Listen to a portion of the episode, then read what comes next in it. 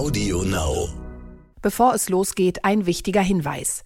Dieser Podcast ist keine Anlageberatung oder Empfehlung. Alle Angaben sind ohne Gewähr. Diese stellen keinen Ersatz für eine professionelle und individuelle Beratung dar. Werteentwicklungen der Vergangenheit sind kein Indikator für zukünftige Wertentwicklung. Aktien fürs Leben. Der Vermögenspodcast von Kapital. Mit Christian Röhl und Horst von Butler. Hallo und herzlich willkommen zu einer neuen Folge von Aktien fürs Leben. Wir sind Horst von Butler und Christian Veröhl. Und hinter uns liegt wieder eine historische Woche, mit der die Gaskrise offiziell wurde. Jetzt ist sogar von einem Gaskrieg die Rede. Und das werden wir natürlich heute zum Thema machen. Außerdem behandeln wir eine Leserfrage zum Thema Hedgefonds. Ray Dalio wettet ja gegen Europa. Und wir werden gemeinsam frühstücken, zumindest gedanklich, denn Kellogg spaltet sich auf. Die legendäre Marke, die wir, glaube ich, alle von Cornflakes oder Smacks kennen oder anderem süßen Zeug, ja, die will sich in drei getrennte Unternehmen aufspalten. Und deswegen machen wir heute mal eine kleine Fortsetzung unserer Analyse von vor einigen Wochen, als wir über Unilever, Nestlé und Kraft Heinz gesprochen haben. Und außerdem reden wir über Zalando, ja, das äh, Wachstumsunternehmen oder muss man sagen ehemalige Wachstumsunternehmen. Ja, das äh, wächst nämlich nicht mehr und der Börsenkurs ist zeitweise unter dem Preis vom Börsengang gefallen. Aber Horst, bevor wir loslegen, müssen wir über Tina sprechen. Also jetzt keine Frauengeschichten, sondern Tina als Akronym für There is no alternative, das Narrativ der letzten Jahre, um auszudrücken, dass Aktien alternativlos sind. Naja, und bei solchen Akronymen muss man ja vorsichtig sein. Ein anderes bekanntes ist FOMO, die Fear of Missing Out. Und jetzt hast du eine Analyse gelesen, wo das Ende von Tina beschworen wurde. Ja, und ich fand das ganz interessant. Ich würde das gerne mal, man muss ja mal bei diesen Market Chatters, die einen sagen ja dies, die anderen sagen das, aber ähm, es war eine Analyse ähm, auf Bloomberg. Und die haben gedacht, das Ende von Tina ausgerufen. Äh, Zitat, es sieht so aus, als ob das Tina-Mantra der letzten Jahre offiziell vorbei ist, denn man sagt jetzt, okay, ähm, mit dieser großen Zinserhöhung der amerikanischen Notenbank, der größten seit 1994, ist diese Rallye, die es davor gab, eben sehr schnell verpufft und die Händler suchen jetzt händeringend tatsächlich nach Alternativen, schauen zum Beispiel auf bestimmte Aktien nur noch, schauen aber auch auf Anleihen oder andere Portfolios. Und, und da gab es eben diese schöne Stimme, die gesagt hat, das ist das Ende von Tina für die absehbare Zukunft. Natürlich sehen Aktien mancher Renditen immer noch attraktiv aus, aber das stimmt eben so nicht mehr. Wie siehst du das eigentlich? Ich meine, äh, es gab ja noch diesen anderen Begriff der Everything Rally vor einiger Zeit. Das war dieses Phänomen, dass alles gleichzeitig nach oben ging, also Aktien, Immobilien, eigentlich alle Assetklassen. Das war ja auch so ein bisschen spooky, da, war den Leuten ja auch nicht ganz wohl mit. Aber wie schaust du auf Tina?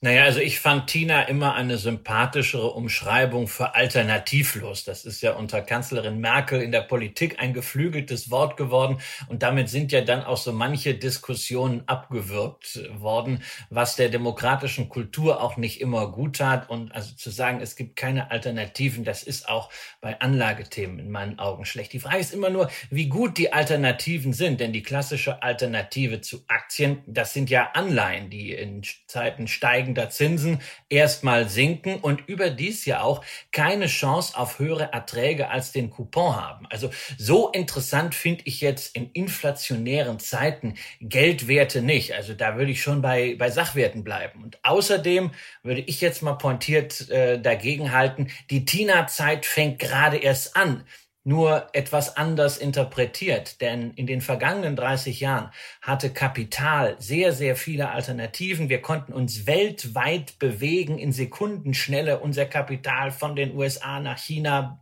äh, zurück nach Indien und wieder nach Europa bringen.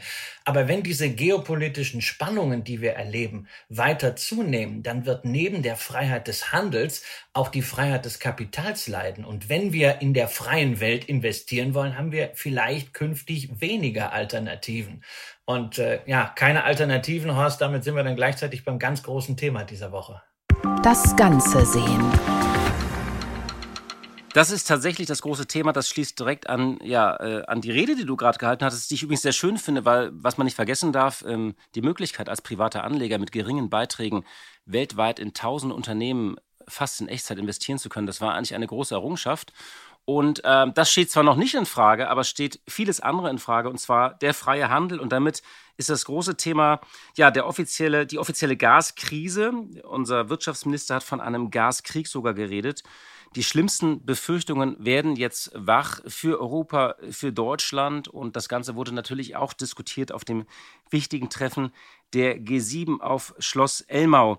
Ja, dieses Szenario der Abschaltung von Ludwigshafen, das ist da ja mal so ein bisschen im Hintergrund, wenn kein Gas mehr fließen soll. Fakt ist ja so, die Russen haben das reduziert um 60 Prozent, die, den Gasfluss. Und wir stehen jetzt eigentlich vor der Situation, alles schaut auf den 11. Juli. Am 11. Juli wird eine reguläre Wartung stattfinden, dieser Nord Stream Pipeline. Das wusste man bisher nicht, das hat auch keinen interessiert.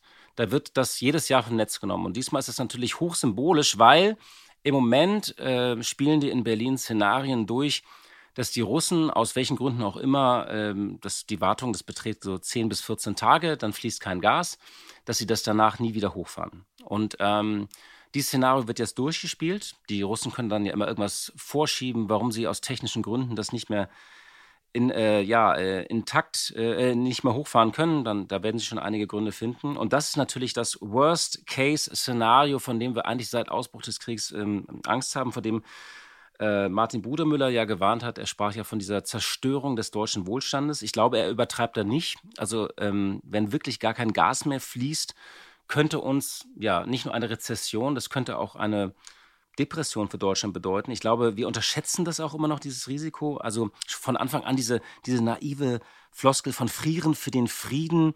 Ähm, das war irgendwie, darum geht es ja gar nicht, sondern es geht eigentlich darum, kann unser Land äh, künftig noch äh, mit, ja, billig, um billige Energie geht es ja gar nicht mehr, aber mit sicherer Energie versorgt werden.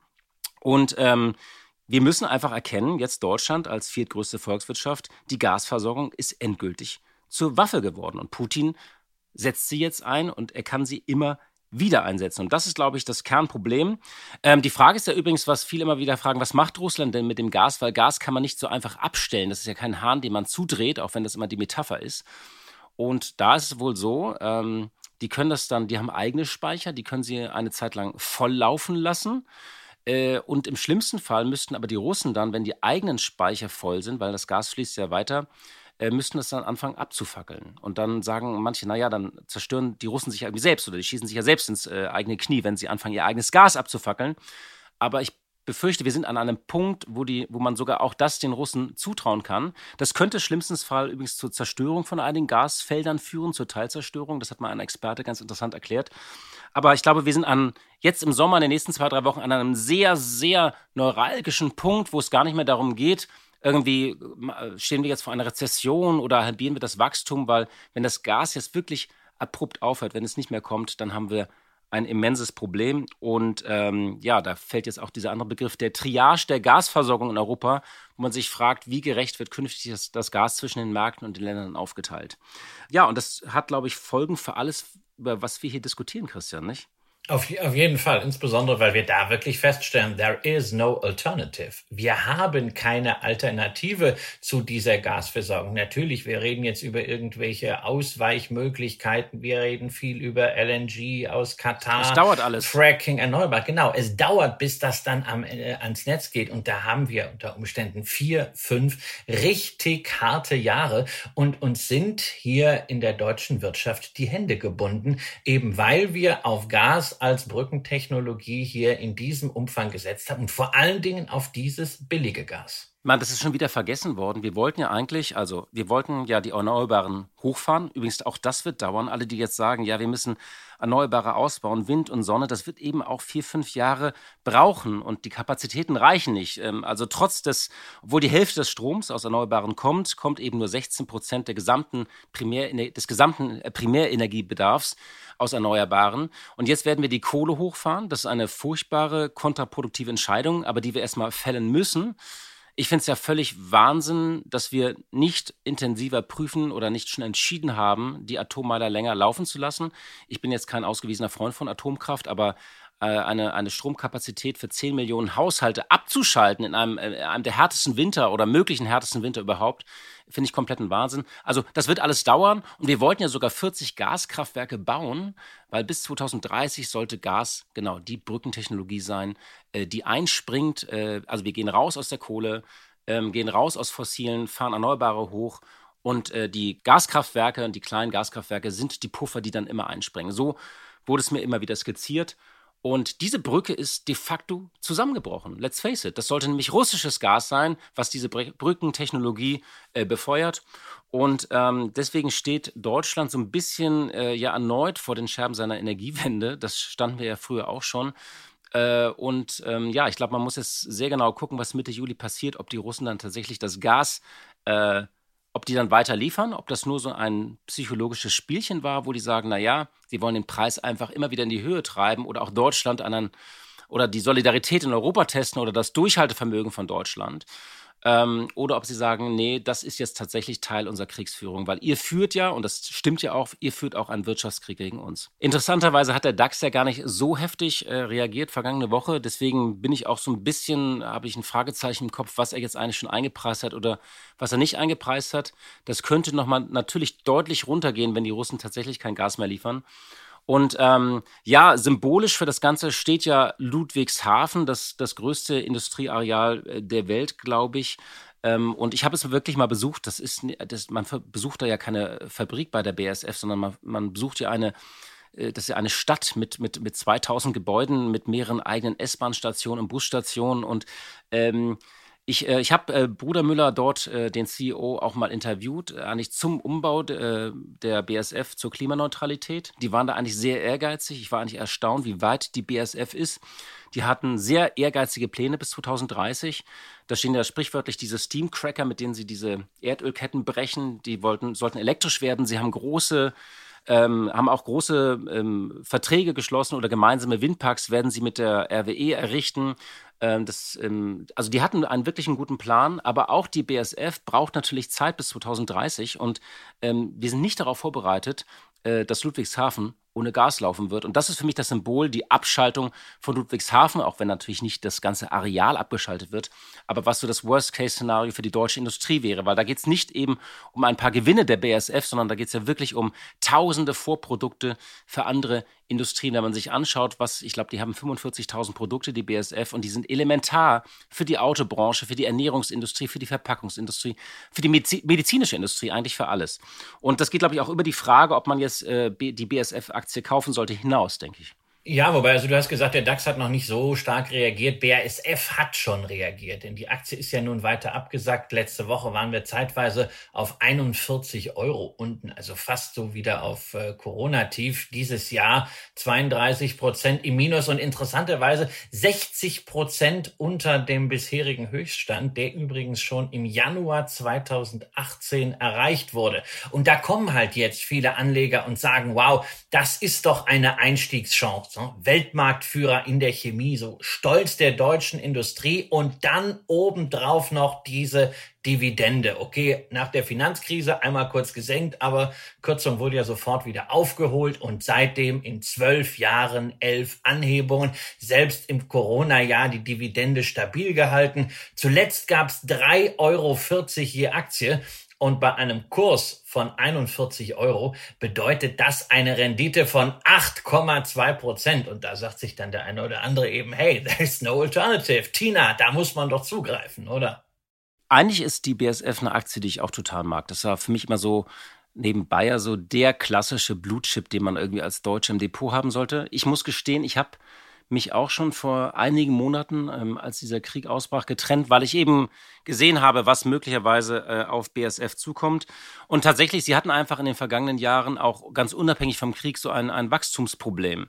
Ähm, Martin Brudermüller spricht ja immer von der Verbundstrategie, also sozusagen, das sind, ähm, man muss sich das vorstellen, BSF ist ja nicht ein Unternehmen, sondern das sind eigentlich, ist ein, ja, äh, ein, ein Verbund von Unternehmen, die auch ähm, nebeneinander existieren und wachsen sollen. Aber in Summe ging es eben dann doch da fehlte so die eine Wachstumsstory oder der eine Markt, der wachsen sollte, nicht? Ja, das, das klingt total gut. Also ich habe ein Interview äh, mehrfach gelesen von Martin Brodemüller und wenn er diese Strategie erklärt, total plausibel vom Narrativ her, auf dem Papier sieht das alles super aus. Aber das Problem ist eben, der Konzern hat es selbst in guten Zeiten nicht geschafft, seine Umsätze und vor allem seine Erträge nachhaltig zu steigern. Ja, Im Vorpandemiejahr 2019 hat BASF knapp 60 Milliarden Euro umgesetzt. Das war weniger als 2008.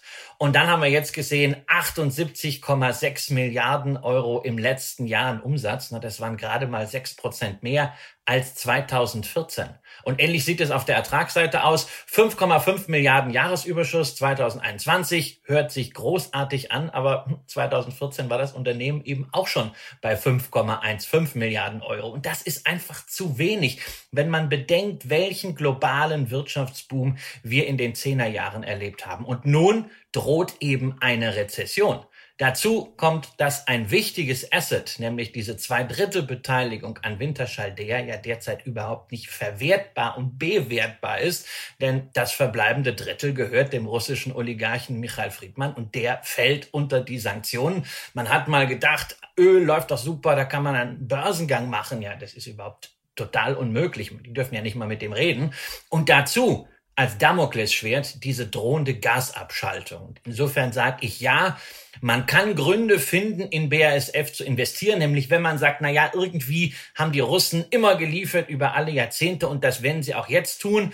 Aber bitte keine aus der letzten Dividende abgeleiteten Dividendenrenditen als Grund nehmen, da jetzt einzusteigen. Dividendenrenditen allein sind sowieso niemals ein hinreichendes Argument für den Kauf einer Aktie und in dieser wirtschaftlichen Situation erst recht nicht. Wir wissen nicht, wo die in einem Jahr stehen, ob die überhaupt dann eine Dividende zahlen können, wenn das Gas ausbleibt, ob die vielleicht angesichts der Krisensituation da auch vorsichtiger werden von der Dividendenpolitik Politik runtergehen.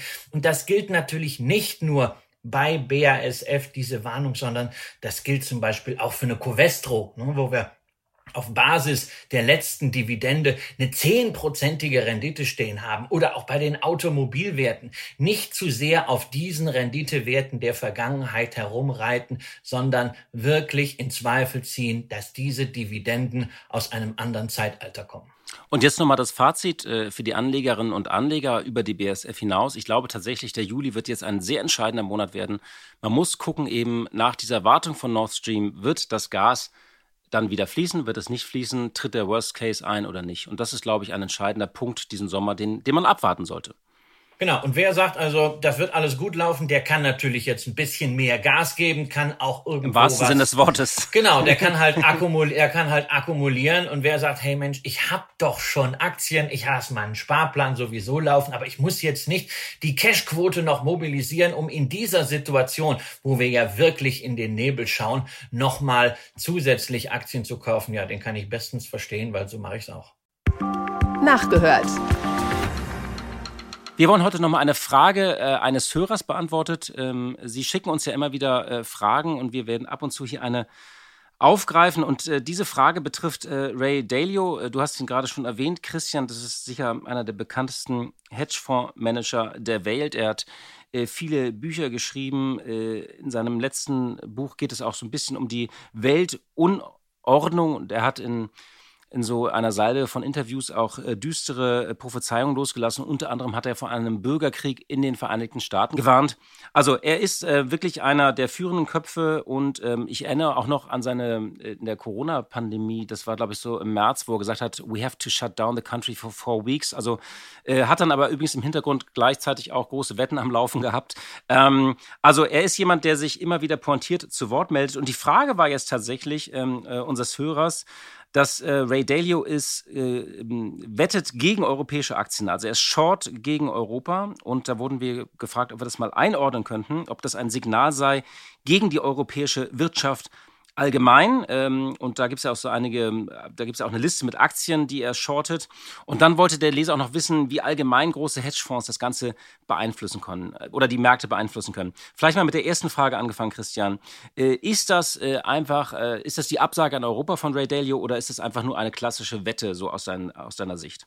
Naja, also wenn er gleichzeitig ja sagt, dass in den USA ein Bürgerkrieg losbrechen könnte, das hat er ja ähm, für Europa so nicht skizziert, ist immer die Frage, wo sieht er denn gerade die, die größten Risiken? Und äh, Hedgefonds sind ja bekannt dafür, dass sie sehr, sehr flexibel navigieren können. Also was wir zunächst einfach mal wissen, ist, dass äh, dieser Hedgefonds Bridgewater Associates massiv europäische Aktien leer verkauft hat, also auf fallende Kurse hier setzt. Wir wissen aber nicht, und da sind auch alle Nachfragen beispielsweise von Bloomberg abgeblockt worden, wie das denn in diesem Hedgefonds-Portfolio im Verhältnis zu anderen Positionen steht. Und es gibt ja unter Hedgefonds eine klassische Strategie, die sogenannte Long-Short-Strategie. Man kauft einige Aktien, bei denen man von einer besseren Wertentwicklung ausgeht und verkauft, leer verkauft dagegen die, die man für schwächer hält.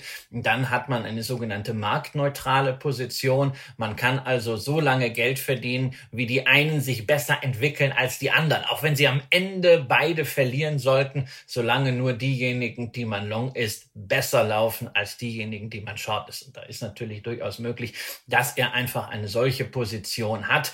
Und generell kann man diese Position, weil er sich ja sehr liquide Aktien ausgesucht hat, auch sehr schnell wieder drehen. Und dazu bitte auch nie vergessen, es ist immer ein Zeitverzug in diesen Meldungen drin. Die Meldungen müssen auch nicht immer alles reflektieren, was tatsächlich an Aktion läuft. Und insofern gerade auch bei Ray Dalio muss man immer unterscheiden zwischen seiner großartigen Tätigkeit als, ja, ich nenne es mal wirklich Influencer, der weltweit Märkte bewegt und sich äußert und dem, was dann sein Hedgefonds, bei dem ja viele, viele Leute die Entscheidungen treffen, tatsächlich umsetzt und wie das auf der Zeitschiene kongruent ist. Genau, und die zweite Frage so ein bisschen, äh, wie sehr diese großen Hedgefonds Märkte beeinflussen können. Also es gibt natürlich diese spektakulären Beispiele aus der Geschichte. Ich erinnere mich, na, der bekannteste ist wohl George Soros, ne? die, die, die Wette gegen das britische Pfund. Oder fällt dir noch was anderes ein? Nein, ich glaube, ich glaube 1992, als äh, George Soros tatsächlich die Bank von England in die Knie gezwungen hat mit seiner Spekulation und das britische Pfund den damaligen europäischen Wechselkursmechanismus verlassen musste, weil eben man aus dieser Bandbreite geflogen war und das auch nicht mehr halten konnte. Das ist so die Mutter aller Hedgefonds-Schlachten. Aber das war eine ähm, Ausnahme, glaube ich. Also es ist glaube ich ja, nicht, dass ein Hedgefonds den DAX in die Knie zwingen kann oder so. Nein, das, und man darf natürlich hier auch nicht vergessen, also er hat ja eine ganze Liste von Aktien, äh, die er jetzt geschortet hat. Das muss auch nicht unbedingt eine qualitative Aussage zu diesen Aktien sein. Denn die Titel stammen fast ausschließlich aus dem Eurostox 50. Das sind die Trendwerte. Ja, und damit hat man Europa ganz gut abgebildet. Unser äh, Zuhörer hatte ja bewusst auch noch gefragt nach ASML. Dort ist der größte Short, die größte Position auf fallende Kurse, ob man da jetzt als Langfristanleger Angst Ein haben fantastisches müsse. Unternehmen übrigens, ASML.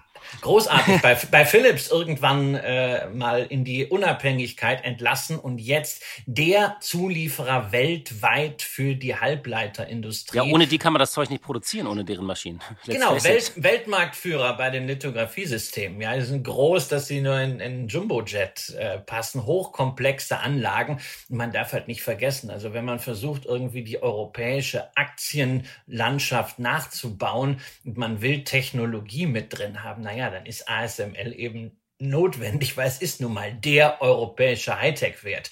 Und deswegen sollte man hier wirklich auch bedenken, Leerverkäufer, die so breit agieren wie hier Ray Dalio, also nicht so gezielt gegen ein einziges Unternehmen wie Fraser Paring, über den wir ja gesprochen haben, mit dem wir gesprochen haben bei Wirecard oder bei Adler. Also wer das so breit macht, der setzt auf kurzfristige Preisrückgänge, während ich als Aktionär auf langfristigen Wertzuwachs setze, am besten natürlich begleitet von stetigen Dividenden. Das sind zwei ganz unterschiedliche Motivationen und weil sie eben auf der Zeitachse nicht kongruent sind, können am Ende beide richtig liegen. Deswegen sollte also auch das Treiben von Bridgewater hier kein Grund sein, einen unter langfristigen Aspekten aufgesetzten Sparplan zu pausieren. Denn ganz im Gegenteil, wenn jetzt der Kurs von ASML etwas unter Druck kommt oder von einer anderen Aktie, die man gerade bespart, gibt es mehr Aktien für dieselbe Sparrate.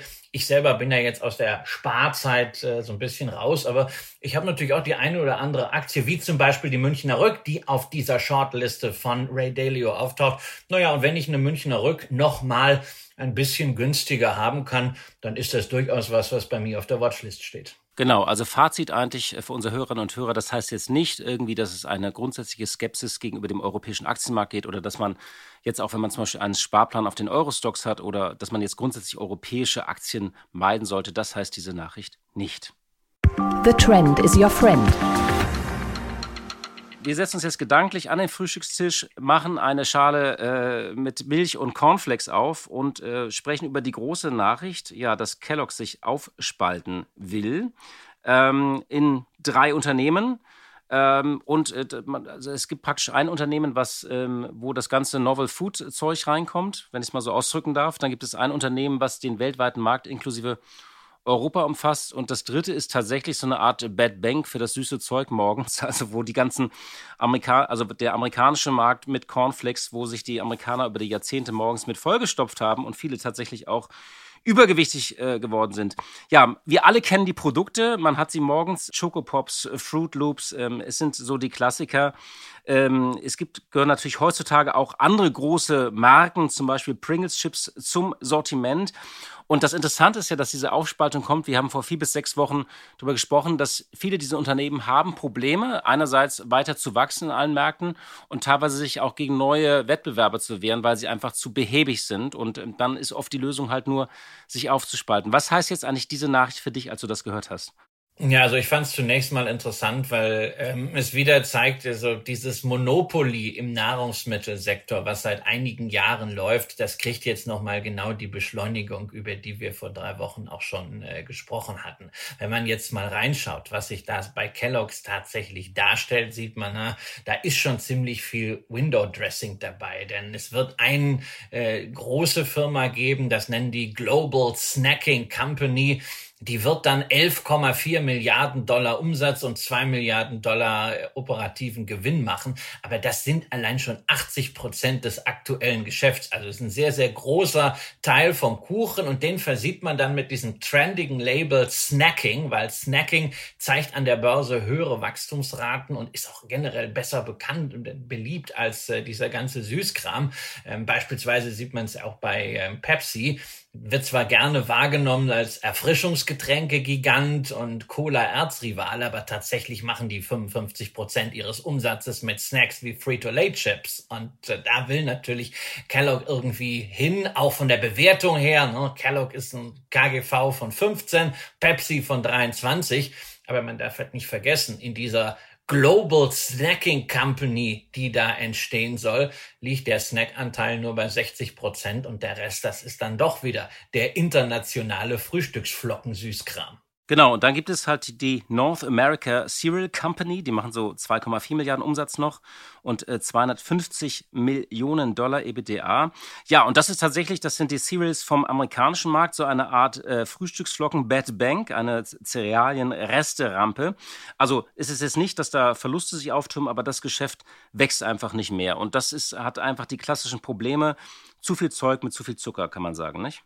Ja, das ist natürlich im Gesundheitstrend mit relativ wenig Fantasie versehen, aber es ist verlässlich und man darf halt gerade auch in inflationären Zeiten nicht unterschätzen, dass viele Menschen rein vom Budget her nicht allzu viele Alternativen haben zu vergleichsweise günstigen Kohlenhydraten. Also der Abgesang auf dieses Geschäft ist vielleicht auch etwas zu früh.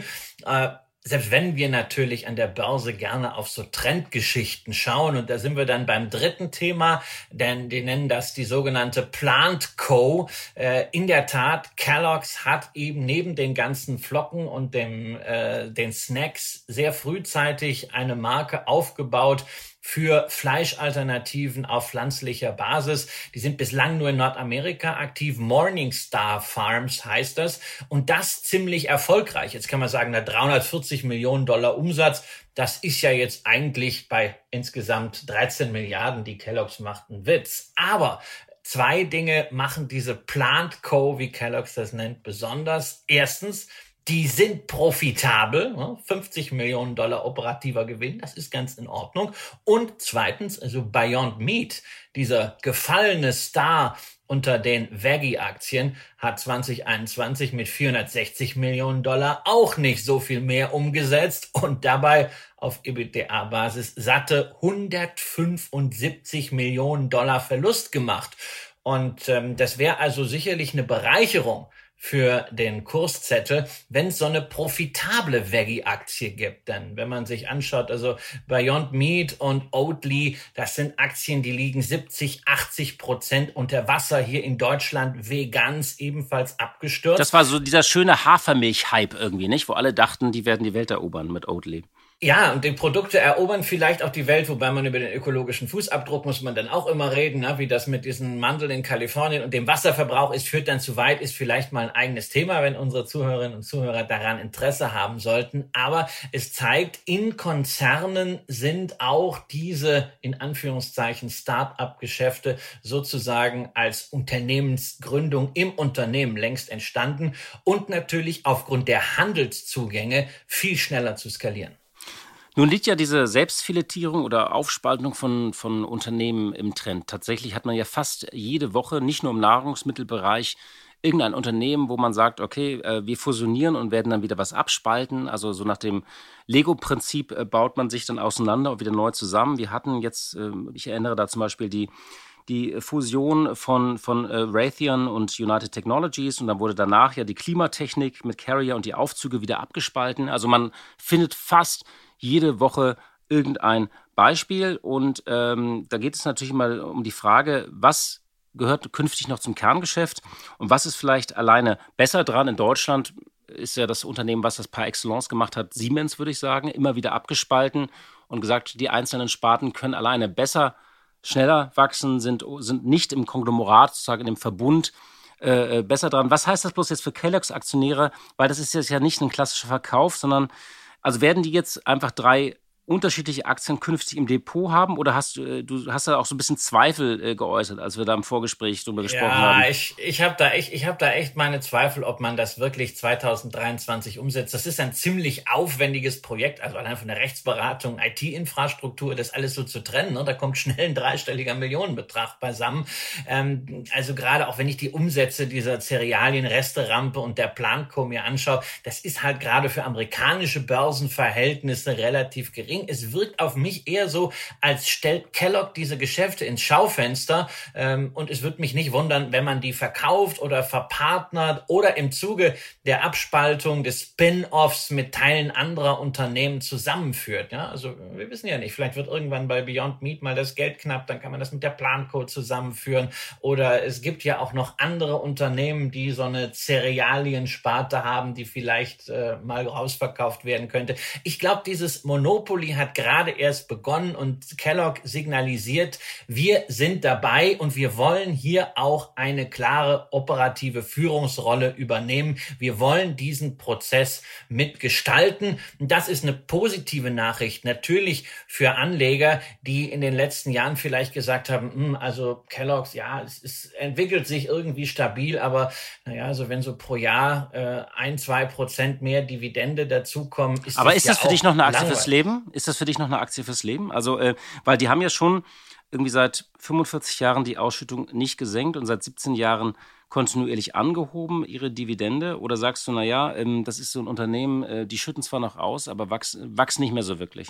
Naja, also ähm, als, als Aktie fürs Leben würde ich sie durchaus äh, bezeichnen. Wir haben halt das große Fragezeichen, ähm, wie bei allen Basiskonsumaktien, wie man in den nächsten, man muss wohl sagen, Jahren in der Lage ist, steigende Rohwarenpreise an den Handel und damit an die Endkunden weiterzugeben. So als Traditionsunternehmen mit starken Marken bringen sie gute Voraussetzungen mit, aber schlauer sind wir bekanntlich erst am Ende. Deswegen ist Kellogg für mich jetzt nicht die Nahrungsmittelaktie und auch nicht der heiße heiße Tipp für defensive Investoren, sondern eine Aktie aus dieser zweiten Nahrungsmittelliga, also hinter diesen Blue Chips wie Nestle, Pepsi und Coke. Und da gehört sicherlich auch eine General Mills rein, unter anderem bekannt für die Cheerios oder für Hagen das Eiscreme. Äh, da gehört eine Smacker rein, ja, die Jif Erdnussbutter äh, machen, aber darüber hinaus Krieg auch langsam so ein bisschen Hunger, während du das hier alles aufziehst. Ja, na gut, dann erwähne ich noch, dass Smacker auch Tierfutter drin hat. Ähm, ja. Okay. dann ist der Hunger wieder weg. Oder natürlich Campbell Soup, ja, dieser ikonische Brand äh, von Andy Warhol, ja zur Kunst erhoben. Die machen aber auch Pastasoßen, die Goldfish Crackers, ja, und da sieht man, da geht's um Cracker, da geht's um Cerealien. Also mich würde nicht wundern, wenn zwischen diesen Unternehmen und einigen anderen auch da ziemlich hin und her getauscht würde. Und sie sind mit den Kurs-Gewinn-Verhältnissen so von 15, 16, General Mills etwas teurer, 18, allesamt günstiger als die erste Liga. Und wenn man sich darauf einlässt, und so habe ich es auch gemacht, dann sollte man die als Basket kaufen, als Basket, der dann so eine durchschnittliche Dividendenrendite von 2,8 Prozent bei einer ordentlichen günstigen Bewertung hat. Was heißt für dich Basket? Vielleicht, dass wir das nochmal detaillierter erklären. Na, also ein, einfach die vier Aktien auf einen Schlag kaufen. Das ist ja ein ganz großer Vorteil. Weißt du, vor, vor 20, 25 Jahren, wenn du gesagt hast, hey, ich möchte jetzt 5000 Mark in vier Aktien stecken, da haben die bei der Sparkasse angefangen zu lachen und haben gesagt, okay, wunderbar, das ist dann viermal Mindestprovision von 75 genau. Mark. Und heute geht das natürlich bei einem Neo-Broker oder bei einer Direktbank natürlich zu ganz geringen Kosten. Und deswegen machen ja Aktien auch so viel Spaß, dass man nicht mehr diese hohen Transaktionskosten hat, wo man sagt, man muss eigentlich immer einige tausend Euro investieren, damit die Transaktionskosten nicht zu hoch sind. Das war ja früher das Problem. Genau, und damit kann man sich wirklich seinen eigenen, ja, ich nenne das wirklich Aktienkorb zusammenstellen, auch für kleines Geld. Man kann ihn sogar besparen. Und äh, ich finde dann eine solche Situation auch besser, als dann gleich einen äh, ähm, Food and Beverage ETF zu kaufen, ähm, weil da hat man natürlich dann entsprechende Klumpen drin. Also ich habe es bei mir einfach daneben gestellt als Aktienkorb. Aber dann nochmal die Frage jetzt, äh, sorry, wenn ich dich da festnagel, Christian. Also was wäre in deinem Frühstückskorb denn? Was wären denn deine vier Favoriten, die du dann da drin hättest tatsächlich? Tatsächlich? Naja, in, in, dies, in diesem Frühstückskorb wären für mich jetzt äh, tatsächlich drin die, die Kellogg, äh, die JM Smucker, äh, die Campbell Soup und die General Mills.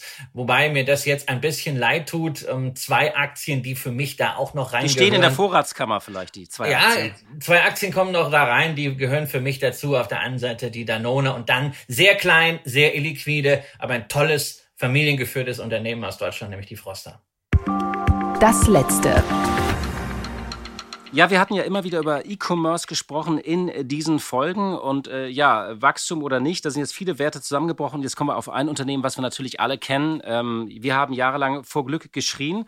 Jetzt, äh, ja, schreien wir jetzt äh, aus anderen Gründen eigentlich oder sollte man trotzdem ruhig bleiben? Der Kurs ist abgesagt, wie bei allen Tech-Unternehmen natürlich. Aber die große Wachstumsfrage tauchte dann natürlich jetzt plötzlich auch bei Zalando auf.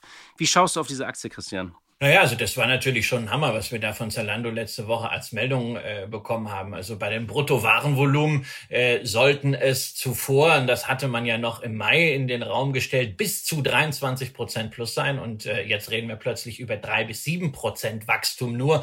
Und beim Umsatz sollen davon dann nur äh, im besten Fall drei Prozent ankommen. Es kann aber auch sein, sagt Zalando, dass die Erlöse irgendwie bei 10 Milliarden Euro stagnieren. Und auch da Anfang Mai ging man noch von einem Plus von 19 Prozent aus. Also das ist eine geharnischte Gewinnwarnung, die halt mal wieder zeigt, der Markt ist häufig schlauer, denn das ist an der Aktienbörse natürlich schon vorausgenommen worden. Wir hatten ja die Zalando-Aktie zeitweise über 100 Euro in dieser äh, Corona-Pandemie, als man gesagt hat, es wird alles online gehen. Ja, und dann ging es halt in einem Rutsch immer weiter runter. Und letzte Woche war Zalando dann kurzzeitig nach dieser Meldung sogar unterhalb des Ausgabepreises vom Börsengang 2014, also war 21,50.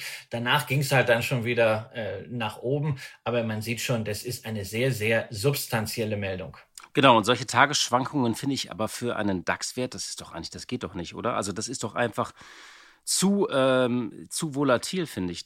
Das ist wie bei diesen anderen Werten, die teilweise im DAX auftauchten. Ich finde, das sollte jetzt nicht so, so ja, eruptiv sein, nicht disruptiv, eruptiv. Ähm, im Hintergrund sieht man natürlich, die Inflation drückt auf die Konsumstimmung. Natürlich werden die Menschen einfach, wenn sie aufs Geld achten müssen, nicht mehr bei jedem Sales künftig dabei sein. Und äh, wenn natürlich jetzt äh, Energie teurer wird und das, die Nebenkostenabrechnung, also die große Rechnung kommt ja noch, die kommt mit der Nebenkostenabrechnung einfach erst äh, im März 2023. Also wir werden das jetzt erst im Winter spüren, also die, die wahren Kosten dieser Energiepreiskrise.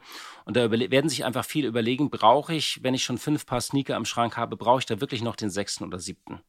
Ja, und dieser Abverkauf, der ist natürlich fundamental betrachtet brutal. Ja, seit 2014 hat Zalando den Umsatz verfünffacht und das EBITDA versiebenfacht. Trotzdem ist der Kurs fast wieder auf Emissionsniveau und das Kurs-Umsatz-Verhältnis. Ja, das ist ja bei solchen Wachstumswerten immer ein Kriterium, wobei ich ja immer Gewinne sehen möchte und Dividenden sehen möchte. Deswegen ist Zalando für mich so eine Venture-Geschichte. Aber wir müssen jetzt hier aufs Kurs-Umsatz-Verhältnis gucken.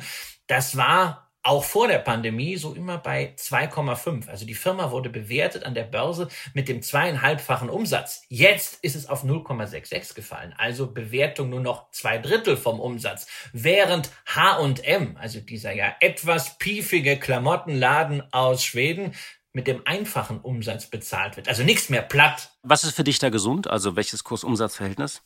Oh, das halte ich für extrem schwierig einzuschätzen, weil da geht es dann am Ende um Profitabilität und genau in dieser Profitabilität gibt es Zweifel und da ist dann völlig egal, ob du jetzt eine Plattformökonomie hast oder ob du irgendwelche Läden in allen Innenstädten durch hast. Du musst am Ende Geld verdienen und in einer solchen Situation, wo Konsumenten jetzt anfangen, sich zurückzuhalten, wo das Konsumentensentiment auf Tiefstände fällt, ähm, da ist auch nach unten dann schwierig, einen Boden zu finden. Also nur mal als Beispiel, der britische Zalando-Wettbewerber ASOS kommt auf ein Kursumsatzverhältnis von 0,25. Ne? Also wenn Zalando auf das Niveau will, äh, dann muss die Aktie sich nochmal halbieren. Insofern kann man jetzt nur eins wirklich sagen, der negative Trend ist absolut intakt. Eine Bodenbildung sieht man nicht. Und so wie die Börse nach oben übertreiben kann, und das hat sie natürlich in Zeiten der Pandemie gemacht, wo man diese ganze Digitalisierung mal gefeiert hat für die nächsten zehn Jahre schon voraus,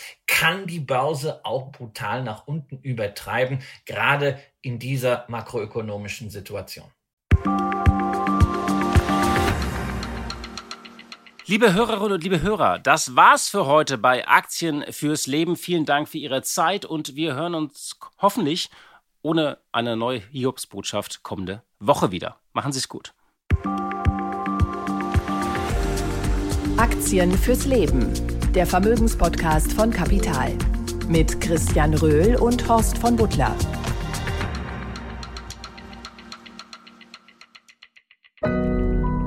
Audio Now.